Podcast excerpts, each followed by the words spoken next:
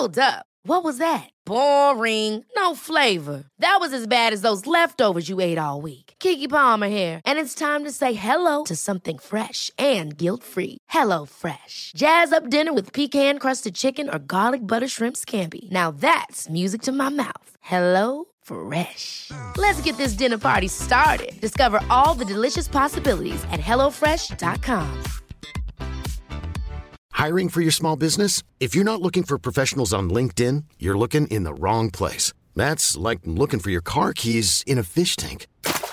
LinkedIn helps you hire professionals you can't find anywhere else, even those who aren't actively searching for a new job but might be open to the perfect role. In a given month, over 70% of LinkedIn users don't even visit other leading job sites. So start looking in the right place. With LinkedIn, you can hire professionals like a professional. Post your free job on linkedin.com slash achieve today.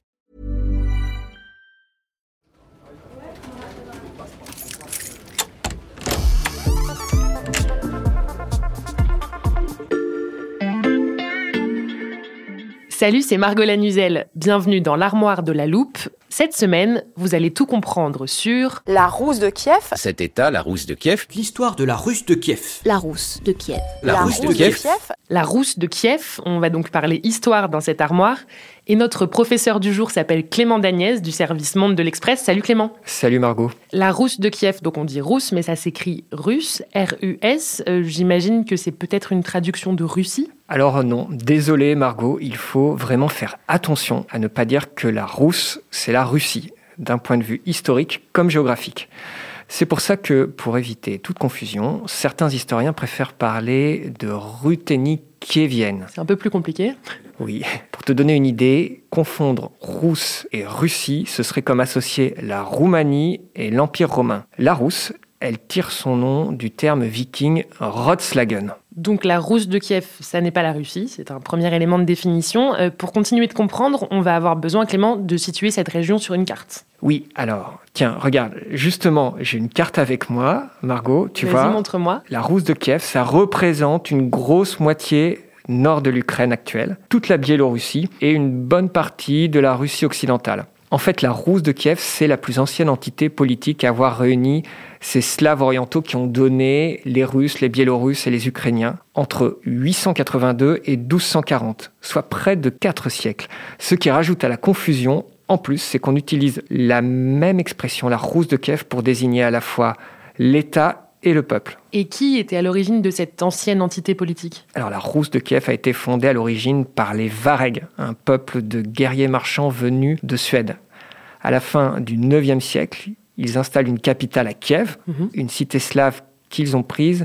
Et ces Varegs, ils sont à l'origine de la dynastie qui va régner pendant plusieurs siècles dans la région, les Ryurikides. Mhm. C'est la puissance dominante en Europe orientale. Et son âge d'or, on peut le situer au tournant du millénaire et au XIe siècle, avec l'expansion de la religion orthodoxe et des premiers écrits en langue slave, notamment des codes juridiques. À cela s'ajoutent évidemment des flux commerciaux le long du fleuve Dniepr.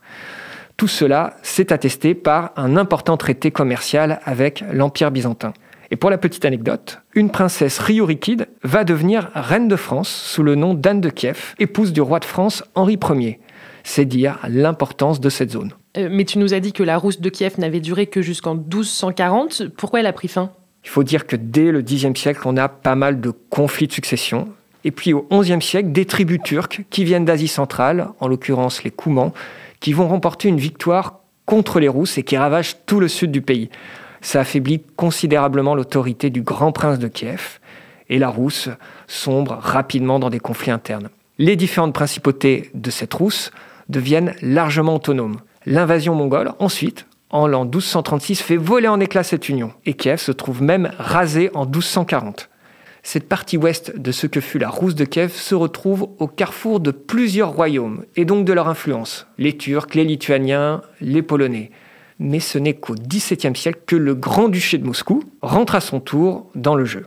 Et si on en parle aujourd'hui, c'est parce que cette rousse de Kiev, elle fait l'objet d'une bataille des récits entre Russes et Ukrainiens. Absolument, sous l'Empire russe, à Moscou, on joue beaucoup sur cette filiation supposée entre la Rousse de Kiev et la Russie. C'est entretenu évidemment par l'homophonie entre Russes et Russes. Mais tout ça aboutit et sert à nier l'identité nationale ukrainienne. C'est ce qu'a récemment fait Vladimir Poutine dans un essai qu'il a baptisé de l'unité historique des Russes et des Ukrainiens. C'est l'idée que les Ukrainiens et les Russes forment un même peuple. À l'époque impériale russe, il y a déjà cette idée d'une langue ukrainienne qui ne serait qu'un dialecte du russe. Et l'idée que la véritable religion ukrainienne, c'est la religion orthodoxe, alors qu'il y a plusieurs églises en Ukraine.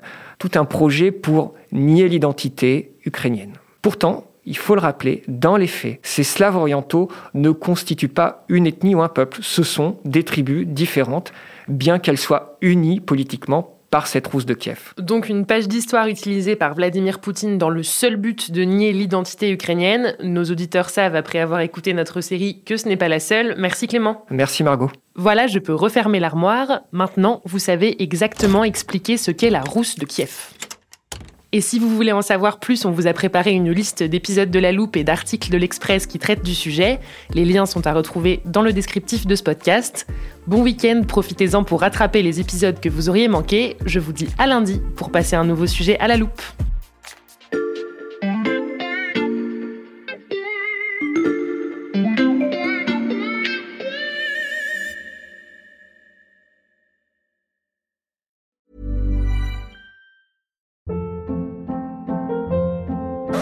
Hold up. What was that? Boring. No flavor. That was as bad as those leftovers you ate all week. Kiki Palmer here, and it's time to say hello to something fresh and guilt-free. Hello Fresh. Jazz up dinner with pecan-crusted chicken or garlic butter shrimp scampi. Now that's music to my mouth. Hello Fresh. Let's get this dinner party started. Discover all the delicious possibilities at hellofresh.com.